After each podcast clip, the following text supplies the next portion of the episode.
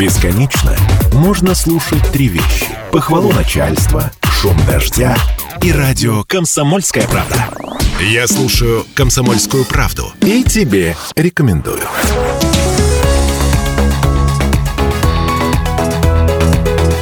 Итоги недели с Евгением Ениным.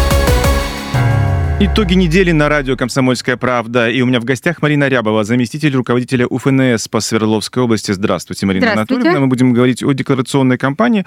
А, вот самый, самый простой вопрос. А что нужно декларировать?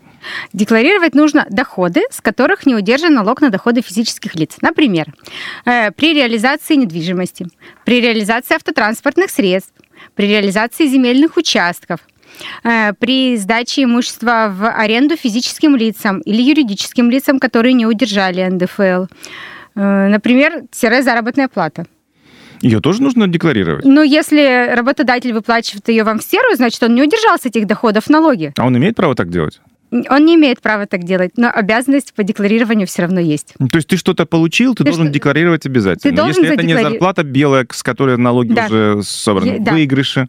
Выигрыши э, обязательно декларируются. Есть небольшое послабление для лотерей. Там с доходов выше 15 тысяч с одного выигрыша тоже налоги удерживает организатор лотерей. До 15 тысяч. Марина Также обязаны а декларировать. 15 тысяч э, до 15 тысяч ты декларируешь сам. Да, а свыше 15 тысяч Вы это видите?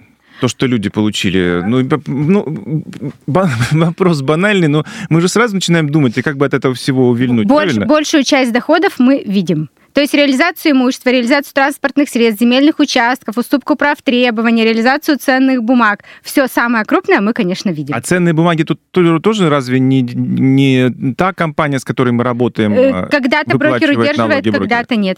По-разному бывает. По-разному бывает, да. Есть ли какая-то минимальная сумма дохода, с которой не нужно э, выплачивать налог и, соответственно, ее декларировать? Налог не удерживается с э, суммы 4000 рублей, то есть если совокупная сумма за год, допустим, там подарков, ну, на- например, да, не превышает 4000 рублей, то тогда эти доходы декларировать не надо. Э, Если я- выигрыш не превышает 4000 рублей, то его тоже декларировать не надо. Все остальное надо декларировать. А, Я где-то мелькало, что вот если продажа недвижимости меньше миллиона, то тоже не нужно декларировать. Э, Есть такое продажа недвижимости меньше миллиона и продажа про- прочего э, имущества 250 тысяч. Например, если машину продали меньше двух, э, по стоимости меньше 250 тысяч, то тоже декларацию подавать не надо. Но это уже в частные случаи. А, ну то есть, допустим, я получил, я про- продал меньше миллиона, не плачу, но если получил выигрыш, Ну, то то- 4 тысячи порог. Да, Как нужно предоставлять декларацию? Декларации можно предоставить несколькими способами. Самый, конечно, простой и преимущественный для налоговых органов – это подача декларации через личный кабинет в электронном виде.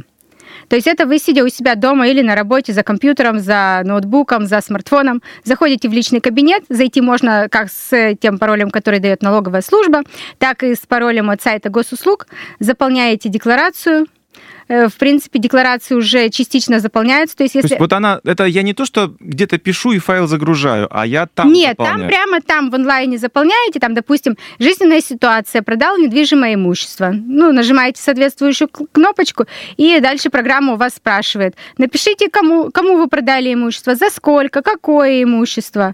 Те доходы, которые заплатил уже за вас работодатель, они то- тоже уже отражаются сразу же в декларации. То есть вам надо заполнить всего ну, несколько строчек, там 5-6 строчек, и декларация заполнится автоматически.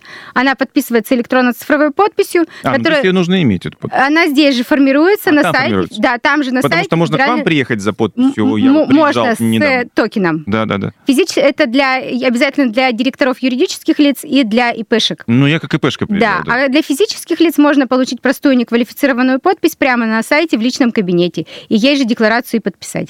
Ну, то есть это вот не, не так, как когда-то, когда нужно было, а, если другое место работы и заполняешь декларацию, то есть много листочков, там запутываешься, и в результате едешь Нет. к вам и говоришь, помогите, потому что я не понимаю, как это Можно, конечно, и так. Так тоже можно. Мы декларации на бумаге точно так же принимаем. Их можно приехать в налоговый орган и сдать. Но в этом случае предварительно желательно записаться, чтобы не стоять в очереди. То есть самое простое это в кабинете налогоплательщика? Конечно, самое простое в кабинете налогоплательщика. И ну, налогоплательщик средний, скажем так, справится с этой задачей? По вашему опыту справляется? все справляются с этой задачей. Бывают проблемы, когда хотят предоставить уточненные декларации, там неправильно задают код или неправильно вводят какие-то параметры. С первоначальной декларацией справляются абсолютно все. Сроки подачи декларации какие? Сроки подачи декларации установлены налоговым кодексом. Э, в этом году всегда это 30 апреля всегда.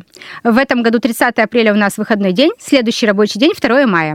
Поэтому крайний срок представления декларации 2 мая. Это касается и бумаги, и электронного Это вида? касается и бумаги, и электронного вида. На бумаге можно отправить до, по-моему, главпочтамт работает до 11 часов, то есть до 11 часов 2 мая можно отправить заказным письмом с описью. Обязательно должна быть опись, что в письме это декларация а не что-то иное, как конкретная декларация. Ну, понятно. А какие наказания есть для тех, кто не успеет это сделать вовремя? Э, ну, наказание одно, конечно, штрафные санкции, да, и за несвоевременное представление декларации, даже независимо от того, есть сумма налога к уплате или нету суммы налога к уплате. И если есть сумма налога к уплате, то это штраф за э, неуплату налогов. Большую часть тех, э, в тех случаях, когда налогоплательщики обязаны декларировать свои доходы, мы сами уже в инициативном порядке составляем акты и выносим решения. И, как правило, налогоплательщики уже узнают о конкретной сумме с пенями и со штрафами, когда уже служба судебных приставов начинает списывать эти денежные средства со счетов. Поэтому, если есть какие-то сомнения, пожалуйста, лучше обращайтесь в налоговую службу заранее и уточняйте, нужно представлять декларацию или не нужно. Ну вот это мы поговорили о декларировании доходов и выплате налогов в последующем, а есть же приятная часть, ну, налоги платить неприятно, есть приятная часть, это вычеты налоговые. Вычеты налоговые можно заявить за три, по доходам за три предыдущих года, то есть не обязательно бежать вот сейчас до 30 апреля. Можно прийти и в мае, и в июне, и в июле. То есть это право, оно, соответственно, никак не наказывается. Вы, вы его можете реализовать в любой момент. Декларация точно так же заполняется на это личной... отдельная декларация? Э, если есть обязанность и по предоставлению декларации, и по получению вычетов, то это все, конечно, отражается в одной декларации. Угу. Кстати, часто, да, совмещают при реализации имущества, заявляют какие-то определенные вычеты.